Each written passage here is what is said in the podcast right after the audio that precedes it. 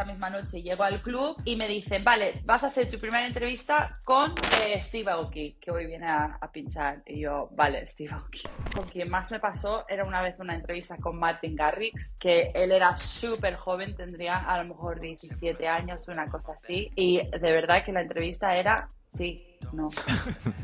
Sí, Sí, no, y yo, coño, por favor, dime algo más. No vas a volver nunca a Ibiza, ya es definitivo. Nunca, jamás, jamás voy a pisar la isla, jamás. Y nos contabas eh, toda esta trayectoria, cómo acabas dedicándote a este nicho de la música electrónica desde el lado del periodismo, de un sector tan concreto. Es difícil, ¿no? Esto. Hace poco estuviste también en el Primavera Sound, ¿no? ¿Qué tal esa experiencia? ¿Cómo, cómo surgió eso? Yo creo que fue de verdad el trabajo que más disfruté en mi vida. Bienvenidos una semana más a este maravilloso podcast de Tecnotroll On Air. Hoy tenemos programazo número 60 y tenemos una invitada muy especial, José.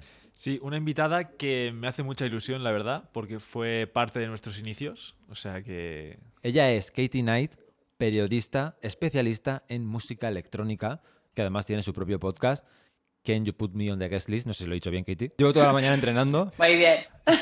Para un español difícil. Muy bien. ¿Qué tal, Katie? Muy bien. Pues ahora bien, eh, ahora que estoy aquí delante con vosotros y está todo, ya va todo bien, pero hemos tenido así unos problemas de tecnología para empezar a, a, a, grabar. Siempre me pasan estas cosas. Mira que he hecho podcast y podcast y siempre pasan cositas así, ¿sabes? cuando menos quieres que pase, pasa. Pero bueno, aparte de eso estoy súper bien y súper contenta de poder estar con vosotros aquí. Así que gracias por invitarme. Gracias a ti por venir. Eh, comentábamos lo de tu podcast. Si quieres darnos una pequeña pincelada de qué cosas hablas en el podcast o qué tipo de invitados sueles llevar. Pues el podcast, como has dicho, Can You Put Me on Guest List, que en español es ¿Me puedes poner en lista? Eh, es, es, un podcast eh, en el cual entrevisto a todas estas personas a quien solemos pedir lista para entrar a clubs y festivales. Entonces, pues tenemos DJs, managers, promotores, gente de industria. Y, y nada, arrancó en el 2019 sea, hace cinco años ya. Y porque llegué a un momento que, eh, ah, que imagino que después lo hablaremos, pero mis inicios en, en, la industria era pues entrevistar a DJs. Entonces llegué a un momento que dije, estoy un poco cansada de solo entrevistar a DJs y me gustaría aprender más sobre todo lo que hace estas personas que, que forma parte de la carrera de un artista o forma parte de de un club o un festival. Así que nada, por eso empecé la entrevista, sobre todo por curiosidad mía para conocer a más gente y, y conocer un poco más sobre sus trabajos. Y nada, en eso, eso es lo que, que, hago, entrevistar a gente de industria, conocerles un poco más su trabajo y, y que me cuenten un poco pues historias y cosas que le han pasado durante su carrera. Eh, nosotros más o menos, o sea, también vamos entrevistando a gente del sector y tal. Perdona que interrumpamos un momentito la entrevista, pero es para algo que te interesa. Fiestón gratis en la nieve. No me jodas. Lo que oyes. ¿La nieve? En la nieve. No vamos a hacer ninguna broma sobre esto de que nos conocemos, vale. pero será en Segovia, en la estación de esquí de La Pinilla. ¿Y a quién tendremos allí? A Ben Sins, a Marco Faraone, a Tecnasia, a Viviana Casanova. Bof. Y, el más importante, a Isma B. Ahí está. Y también a Night Stories. Sí. Eh, nosotros vamos a ir a la fiesta uh -huh. y sorteamos, por eso lo de gratis, no es que sea gratis. Claro. ¿vale? Hay que pagar, a, a, no ser. Claro, no es para todo el mundo. Claro, aquí viene la parte mala para los Claro. que os habíais ilusionado. Claro. Exacto. Hemos hecho un poco de trampa, pero Claro. tú puedes venirte con nosotros. Bueno, espérate. Sorteamos dos pases dobles. Uno para esta publicación de Instagram, que ahí puedes entrar y ves las instrucciones de la descripción. No hay que ser muy listo. Y entonces participas. Pero luego hay otro pase doble que sorteamos en, exclu- en exclusiva Sí. para la gente de la comunidad. Vamos. Por fin ya, ya tocaba eh, un regalito para nuestra peña ahí fiel, Eso es. que está ahí siempre. Y para esta persona, bueno, a estas personas, porque será pase doble, persona y acompañante, Exacto. que le toque de la comunidad, le invitamos a venirse de fiesta con nosotros durante ese día. A ver, pueden, si, si, le- si no quiere, Sí, un rato. puede, puede irse y... No hace falta que estés todo el rato ahí pegado a nosotros. No, pero, no, A ver, yo, yo por mí sí, pero que Vale, a lo mejor vale. si, si le caemos mal o algo, puede Bueno. estar un ratillo solo. sí, bueno, es quedada y lo que surja. Lo que surja, exacto. Así que si queréis apuntaros a este fiestón, participad en el concurso, porque esto va a ser único. Eh, queríamos preguntarte para a alguien que sí que es profesional en esto, nosotros que lo intentamos, o sea, ¿cómo es prepararse un, un podcast así? O sea, de, ¿cuál es el proceso? Eh, es trabajo, la verdad que un para, a lo mejor vosotros, a lo mejor cada una persona me imagino que lo hace diferente, pero yo un, episodio de una hora a lo mejor tardo en total en hacerlo como cinco o seis horas, entre que preparas la entrevista, haces la entrevista, editas la entrevista, editas el vídeo, haces las cosas de marketing, o sea, es trabajo hacer una hora de podcast. Pero ¿cómo preparo una entrevista? Mm, la verdad es que lo primero que hago es voy a todas las redes sociales que tienen y voy mirando desde hace, o sea, como voy atrás hace tres o cuatro años y miro un montón de cosas que han hecho, leo otras entrevistas también que han hecho y, y nada, y voy apuntando cosas que me han parecido curiosas, cosas que quiero saber, eh, cosas que he leído, he visto en, en otros sitios sobre ellos. Y, y nada, suelo durar bastante tiempo. Siempre preparo una entrevista y después lo dejo unos días y vuelvo, porque muchas veces o me quedo como un poco estancada que no sé realmente qué más quiero poner, o después vuelvo y digo, bueno, no, eso en verdad no es interesante. Así que tomo mi tiempo, la verdad, en prepararlas. ¿Veis, chicos? Así se prepara una entrevista, no como lo que hacemos aquí. que siempre llegamos y decimos, ¿Qué hacéis bueno, vosotros? vamos a ¿Cómo ver. lo hacéis? A ver, A ver, también os digo una cosa, sí que es verdad que pasa a veces que he ido de culo, no me he dado tiempo de prepararla. El otro día tenía una entrevista que yo pensaba que era a la una de la, ma- eh, a la, una de la tarde y mm, de repente a las 11 menos 10 me salta una alarma que ponía entrevista para el podcast. Y yo, ¡oh! Pero tengo en 10 minutos y la verdad es que tenía como dos preguntas preparadas. Digo, pues nada, voy a, lío y a ver qué pasa. Y la verdad que salió bien, pero a ver, mejor que esté preparada, ¿no? Pero, pero bueno, a veces como sa- salir así y no saber también está guay. Sí, pensaba que ibas a decir algo, José, Ah. de lo poco que no lo preparamos, No. pero tampoco hace falta entrar ahí mucho en detalle, ¿no? lo, lo preparamos tanto que no tengo nada que decir. Ah, claro, claro. Igual que Katie, todo igual. Yo me estaba preguntando, Katie, Pero vos, me, me encanta, me encanta el podcast que estáis haciendo y siempre fluye súper bien, o sea que no sé, o sea, yo siempre pienso que lo tendríais súper preparado Claro, todo. o sea, no yo, sé. o sea, puedo decir que nuestra, es cierto, muchas gracias, o sea, pero nuestra meta es hacerlo. O sea, lo que te digo, o sea, va a depender mucho de la semana que Ya. tenemos, eh, nos lo vamos a preparar más o menos, pero aunque no, has- hay- o sea, no lo hayamos preparado nada, lo importante es, o sea, tener ya la confianza de decir, vamos para adelante. mejor hecho que perfecto. Claro, Exactamente. O sea, totalmente de acuerdo, Claro. 100%. es verdad que la mayoría de veces, pues, eh, tenemos poco tiempo, pero bueno. Nada, nada, no vamos a entrar ahí. El tema es, Katie, con la cantidad de gente que ha pasado por tu podcast de, de la industria y seguramente alguno de ellos un poco excéntrico, ¿qué es para ti lo más loco que te han contado o alguna anécdota que digas, wow, esto no me lo esperaba? Uf, qué pregunta. Esa es difícil. Em, esa es muy difícil. Algo que me hayan contado en una entrevista. A ver, déjame pensar. Oh, ahora sí de cabeza no me acuerdo. A ver, pero cosas que me han pasado. Pondremos un sonido de un tic-tac aquí. Como... Ya, ya, me lo vas a decir. no, te lo he puesto difícil. Em, algo que me haya Porque además-. A ver, a lo mejor una vez, una cosa rara que me pasó que estaba entrevistando a Dubfire y fue durante la pandemia, la pandemia, creo. Y me estaba contando, le- y estábamos como ahí así hablando al principio, y me empezó a hablar sobre un tipo de pan que estaba él haciendo. En inglés se llama sourdough, no sé cómo es en español. Y es como un pan que está como fermen- fermentado. Sí. Y entonces me empezó a contar sobre este pan, este pan.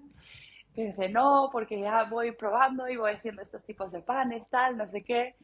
Y nada, y, y ahora la verdad que soy bastante experta en, en, en, en este, en estos panes y los voy nombrando Y digo, ¿cómo? Y me dice, claro, les pongo nombres a los panes. y yo, y me quedo así y le digo, ¿cómo que pones nombres a los panes? Claro, cada pan tiene su nombre. Pero no pan en plan, esto es un pan de olivas. Pan en plan, Sí, este Jaime. se llama Mario, ¿sabes? Wow. Carlos. y yo no sabía, y yo pensaba, pensaba que me lo había dicho de broma, pero no, no era así. Eso fue, a lo mejor no lo más Bueno, no está mal. No, no, ¿eh? Hostia. eh, gordo, pero algo raro. Sí, es algo, es algo raro, ¿no? Es como, hoy te toca a ti, Carlos. Todos con ropa ahí. Claro. Carlos, lo siento. Era un pan muy tecno.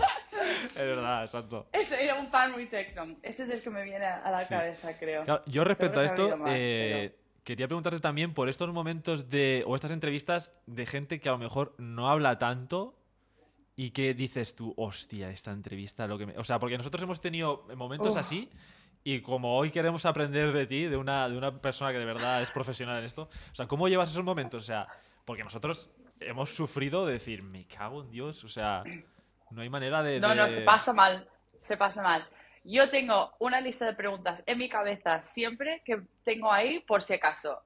Y de los he tenido desde hace, empecé a entrevistar a, a artistas hace 12 años y creo que son, han sido siempre las mismas cinco o seis preguntas que tengo en mi cabeza por, por si acaso, ¿sabes? Pero sí, me ha pasado. Yo, me el, el que más, con quien más me pasó era una vez una entrevista con Martin Garrix, que él era súper joven, tendría a lo mejor 17 años, una cosa así, y de verdad que la entrevista era, sí, no, sí, sí, no, y yo, coño, por favor, dime algo más, porque no sé ni... Y ya desde a, a partir de ese momento dije, yo necesito tener en mi cabeza unas preguntas para... Pero bueno, pero te digo preguntas muy simples. Puede ser un festival que donde no hayas pinchado, donde Ya. te gustaría pinchar un montón, ¿sabes? Cosas así. O ahora voy cambiando un poco, un poquito y digo, bueno, y para sa- salir un poco del tema de, de pinchar y de clubs y tal, a lo mejor digo, ¿qué es la última cosa que buscaste, buscaste en Google? Y eso siempre como saca tema un poco, ¿sabes? Son preguntas así un poco raras. ¿O qué vas a cenar esta noche? Y te empieza a, hablar de comida. Eso es lo De los hay. panes. Tener unas preguntas en la cabeza. Vale, para quien no conozca a Katie, que se acabe de encontrar este podcast y diga, ¿qué podamos saber de ti? ¿De, de dónde sales? O sea, ¿cómo acabas dedicándote al mundo de la música electrónica? Pues cuando tenía 19 años, em, estaba estudiando en Valencia Comunicación Audiovisual y Periodismo En la misma universidad que yo, creo, y además. Sí, en el CEU. Sí, sí, sí. ¿Es verdad? Porque me suena que lo comentamos cuando estuvimos en Madrid. Bueno, anyway. Sí, sí, sí, Cosas es verdad, es verdad. Pero tenemos, tenemos la misma edad. ¿Cuántos años tienes, Katie? yo, yo, sé, yo sé que no. Tengo- Ah, tú lo sabes. Sí, Pero sí. porque, porque lo sabes. No, porque me acuerdo, Porque de- es- porque en su momento me acuerdo que, que hablamos de las edades. O sea, de, de este, porque a ver, hablemos. Vosotros sois más jóvenes que yo. Claro, ¿no? creo que sí. Rollo dos añitos o tres. Ah. Somos de. Bueno, yo soy del 95 Ah, vale. y José del 94. Correcto. Ah, vale, no es tanto. Yo soy del 92. Ah, esa- eso Ya era, nos eso estaba era. haciendo aquí de abuelos, ¿eh? claro, claro. Sí. Claro, o sea, porque recordar a la gente. ¿a- ¿Alguien habrá, mm, o sea, que esté ahora viendo esto, que haya visto el primer programa y el segundo que hicimos? Eh, no lo sé. Comentamos esto ya y. Bueno, no. Pues sí, ¿no? Vale, ya, ya ahora nos cuentas la historia, Katie, porque Venga. ya ha salido el tema Vale. y, Vale, perdón, y lo perdón. metemos. Vale, va. Bueno, venga. Hablamos. Para el que no lo sepa, Tecnotroll empezó como un proyecto que empezó subiendo contenido de humor y decidimos hacer un primer episodio, un, pr- un primer programa. Este primer programa eh, teníamos a Katie, teníamos a Carla Luque, también teníamos a Frankie. Hicimos un episodio en Madrid, un episodio piloto, Dos. dos. Aquí la idea, que, que, bueno, estuvo muy guay, muy gracioso, y la idea era que íbamos a, bueno, intentamos eh, buscar sponsors para poder producir este episodio, porque era un episodio en un plató con, con varias cámaras, con algo, algo un poco a lo grande. Eh, finalmente no conseguimos sacarlo adelante. Vaya. Es verdad. También, o sea, llegamos a hacer alguna negociación y luego ya además vino la pandemia y como que esto ya nos acabó de, de hundir. Y ahora pues se ha convertido en este maravilloso podcast. Este es un poco el resumen Sí. de toda la historia. Qué guay fue eso. Y, y bueno, y allí conocimos a Katie. Fue tan divertido. Los Sí, que ¿eh? grabamos La verdad que sí. con Ramiro López. Sí. Fue, fue muy guay. Y con Frankie. No y con Frankie. Frankie. Claro. sí, fue muy guay, fue muy divertido. Carla todavía me lo recuerda. Me dice, Jordi, ¿cuándo me vas a llevar a la televisión otra vez? Ya, Eh, podríamos hacer Bueno, otra algún prueba día. un día. A mí me gustó mucho hacer eso. Sí, ¿eh? Algún especial. Claro. Yo creo que un, un especial podríamos hacer y, y ver si, Una reunión. si funciona. reunión. Muy bien. Vale, pues ahora, Katie, que te hemos interrumpido en este... Pon- Pondremos alguna imagen de este primer episodio Sí. mientras Sí. comentábamos esto. Pues. Cuéntanos un poco la historia. Fuiste Pues a la eso, estaba universidad. en la universidad y, y nada, me mm, conocía al chico que llevaba el marketing de Amnesia Ibiza y buscaba a alguien para hacer, eh, llevar las redes durante la temporada, pero en plan... Uy, ¿cuál es la palabra en español? Perdón, a veces me pasa esto. ¿Cómo se dice cuando estás estudiando? Prácticas, las prácticas. Entonces, buscaba Ah. a alguien de prácticas para llevar las redes sociales de, de Amnesia y me dijo, ¿te quieres venir tres meses a Ibiza? Digo, claro, por supuesto. Así que me voy para... ¿Quién ¿quién no? Así que me voy para Ibiza y a la segunda o tercera semana de estar con las redes, el dueño de Amnesia dijo, me, me encantaría abrir un canal eh, de YouTube para entrevistar a todos los artistas. Y dice, y, y estamos buscando a alguien que hable inglés y en, y en español, ¿quieres hacer, hacerte tú la, hacer una prueba a ver qué tal sale? Y digo, vale, pues vale, vamos para allá. Y yo la verdad que siempre había ido a querer ser presentadora desde los seis años, pero no, nunca había pensado que iba a acabar en música electrónica. Pero bueno, nada, entonces esa misma tarde, eh, o esa misma noche, llego al club y me dicen, vale, vas a hacer tu primera entrevista con eh, Steve Aoki, que hoy viene a, a pinchar. Y yo, vale, Steve Aoki. Tartazo. Exacto, es que además te pregunto por las tartas y todo. Em, y nada, aún está por ahí y todo ese- esa entrevista. A veces, bueno, hago unas preguntas tan tontas, pero no pasa nada, es la primera entrevista que he hecho. Y, y nada, hago esa y luego la- el día después me dicen, vale, hoy haces otra entrevista, hoy tienes a Cal Cox y a Marco Carola juntos en 10 minutos. Y yo, vale. Y me acuerdo, me siento en esta sala de prensa, tengo a Cal Cox aquí, a Marco aquí, 40 personas mirando y, mm, y nada, lo pasé bastante mal, la verdad.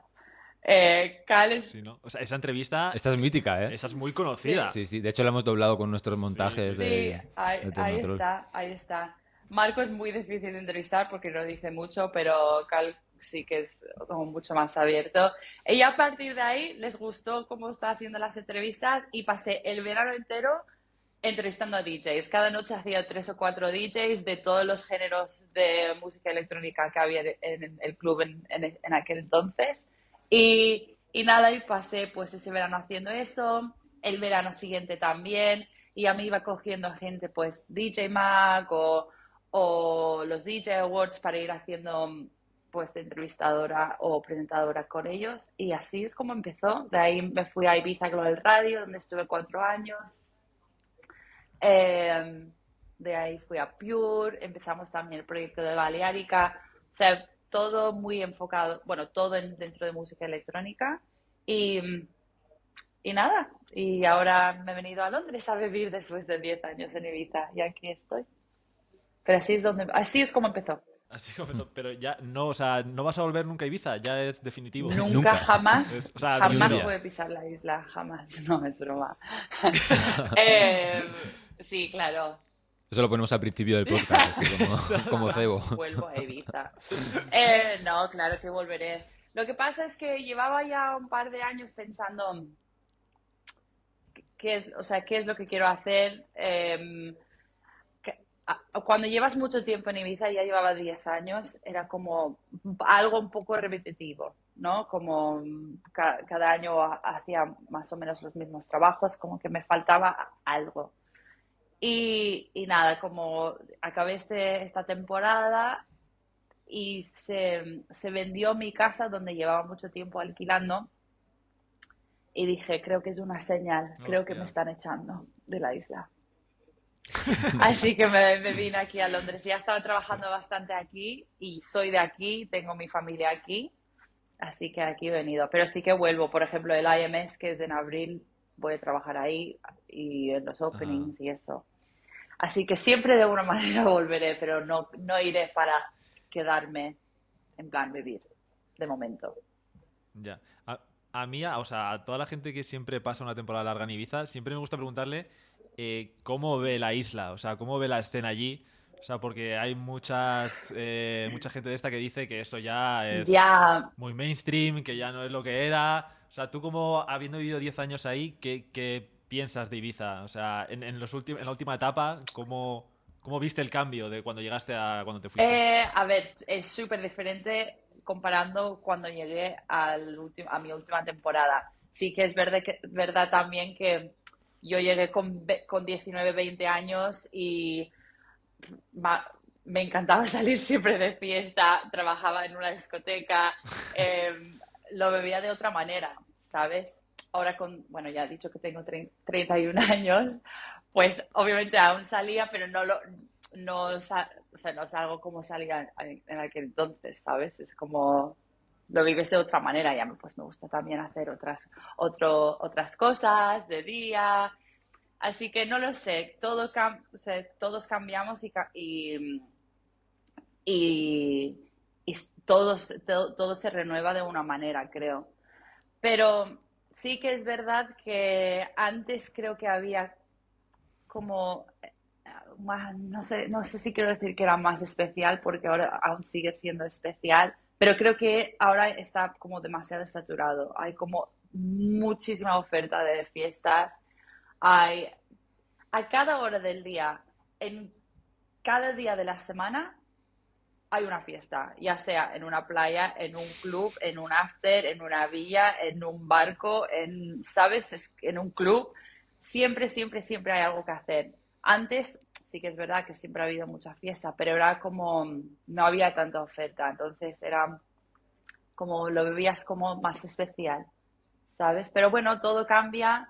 Mm, seguramente que la gente que tiene ahora 20 años, 19 años, 21 años que están llegando, lo están disfrutando como yo lo disfruté, pero a, su manera. Ya está. Por eso también tenía ganas de irme un poco porque no quería quedarme, eh, no quería cogerle manía a la isla. Digo, creo que ahora es mi momento de irme porque si no ya había cosas que me que decía, ay, esto no, ya no es como antes. Y no, tampoco quiero hablar mal de la isla porque la quiero un montón. Pues sí, a veces quedarse con un buen recuerdo es la mejor Claro. opción. Y quizá ante tanta fiesta sea difícil de gestionar para algunos, ¿no? Porque si no tienes mucha cabeza, esto de tener una fiesta cada día, cada hora, igual se te puede ir un poco de las manos. Sí, Sí, se puede ir mucho de las manos, sí. Puede pasar, sí. Pero bueno, también yo creo que Ibiza es como un poco te pone a prueba. Hay mucha gente que llega y a las dos meses ya se van porque es como esto es demasiado intenso.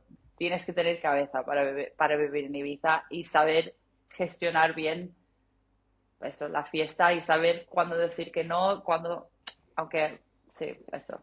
Eh, puede ser difícil.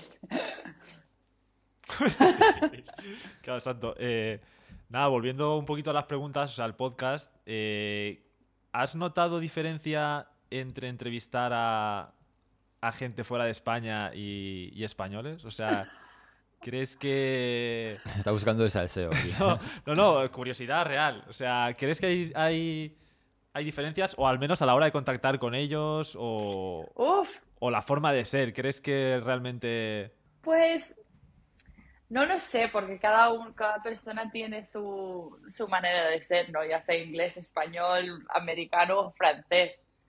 Bueno, franceses la verdad que tampoco he tenido muchos que sean como súper divertidos, pero, pero, pero no lo sé, estoy intentando pensar en gente aquí en entrevistado que ha sido de aquí, la verdad que siempre han sido súper divertidos, ¿no?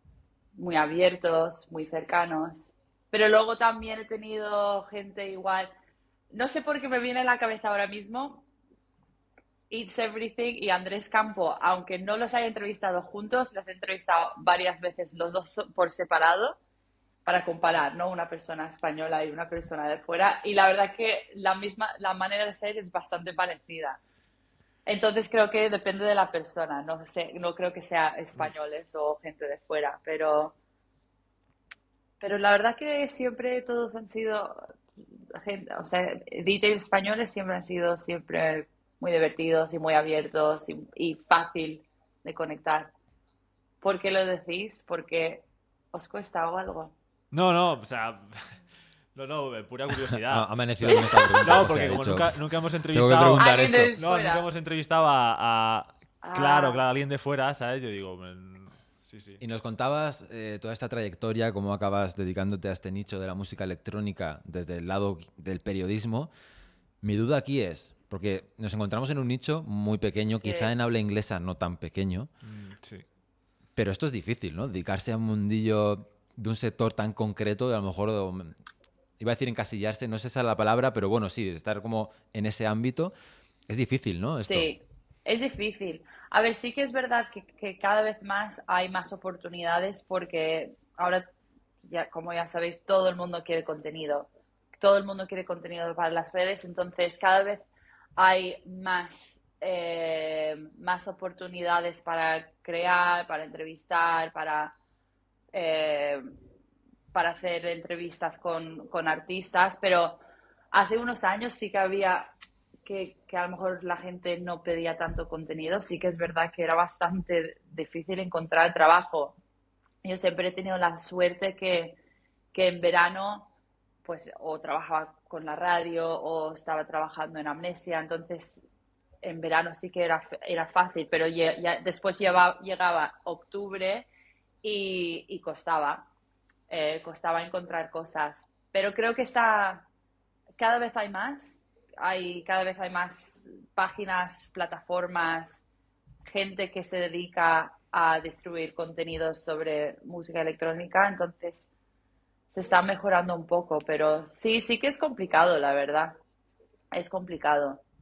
Eh, y como, como dices, en, un, en una industria tan pequeña, porque es verdad, al final la música electrónica, aunque esté creciendo mucho, así- sigue siendo bastante pequeña eh, como, como género comparado con otros géneros. Pero bueno, ahí vamos, vamos creciendo. Ya, Bueno, hace poco estuviste también en el Primavera Sound, ¿no? Sí. ¿Verdad? Con Amazon, ¿no? Sí. O algo así, Hostia, un directo de, que- de Amazon. Esto fue ¿Qué tal esa bombísima. experiencia? ¿Cómo, cómo surgió Yo eso? creo que fue de verdad el trabajo que más disfruté en mi vida. O sea, me encantó. Sí, Sí. sí, me encantó. Era un directo para Amazon, Amazon eh, Prime y Amazon Music. Y, y nada, teníamos un estudio súper chulo montado ahí, eh, súper cerca del, del escenario de Amazon en Primavera Sound. Y entonces cuando acaban los artistas, pues venían al plató, les entrevistábamos. Eh, también estábamos en directo en Twitch, se conectó muchísima gente, entonces nos iban haciendo preguntas. Fue una experiencia súper, súper guay.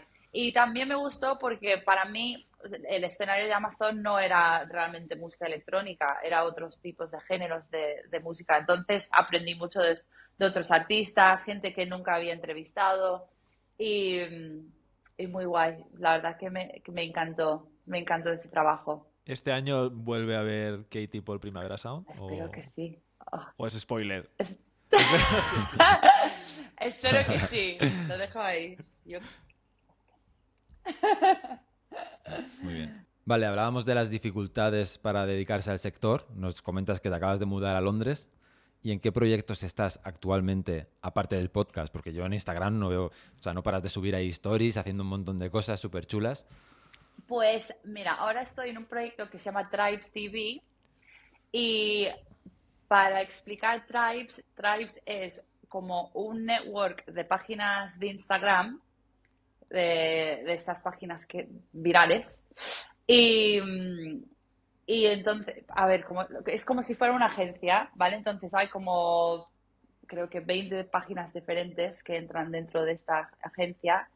Y yo lo que hago es creo contenido que luego se distri- distribuye en, las páginas. Em, y, y nada, todo es como contenido dedicado a música electrónica. He empezado a hacer una, una serie que son las noticias de la semana eh, y hacemos la parte que más disfruto haciendo es una serie que son actividades con DJs. Entonces hemos hecho probando salsas picantes con Adam Beyer, hemos hecho haciendo picnic con Manda Moore, he ido a jugar los bolos con Julia Nico, eh, he hecho Wow. cócteles con Rosy, en dos semanas voy a una granja de alpacas con WAF. Eh, entonces buscamos como cosas decir súper con random. Ramiro López, a la granja. Sí, exacto. Entonces, nada, buscamos como cosas random y vamos a hacerlo con DJs. Así que nada, ese es como el proyecto principal en el que, en el que estoy, que lo disfruto un montón. ¿Y qué tal la salsa con Adam Beyer? ¿Le gusta el Mucho, picante? muy picante. Muy picante. Le pega. De hecho, había un momento que eh, me tuve que levantar de la mesa y todo, porque me picaba tanto la lengua y me, y me dijo algo que me hacía gracia, me estaba picando todo, eh, fui, a coger agua y acabé como tirando el agua eh, así en la mesa y me, y me levanté y me fui. Pero muy, muy guay, la verdad que es divertido. Él como es así serio, pero luego tiene un parte como muy gracioso, es muy gracioso, muy, muy gracioso. Así es, ¿sabes? Que esto de Tribes TV, me gustaría que, que el editor ponga aquí una imagen de Katie porque lo hace así como tumbada en un sofá. Que me ha hecho gracia. ¿Sabes? O sea, Sí, es- sí, es- lo he visto, lo he visto. En Inglaterra se hace Bueno, así. pero no, no sé Tú, si tú lo lo haces mejor- sentado, tú eres aburrido. O sea, es que... Claro, no, pero no sé si es. O sea, yo he visto ese, ese, ese cacho, lo he visto, pero no sé si de normal lo hace. Sí, o- sí, yo, yo esta, esta es una hora, sí, ¿no? Claro, Evidentemente. en el sofá. Sí, es que después de un día largo, pues prefiero estar sentada hablando, la verdad, en el sofá. Así que sí, eh, me gusta hacerlo en el Es que sofá.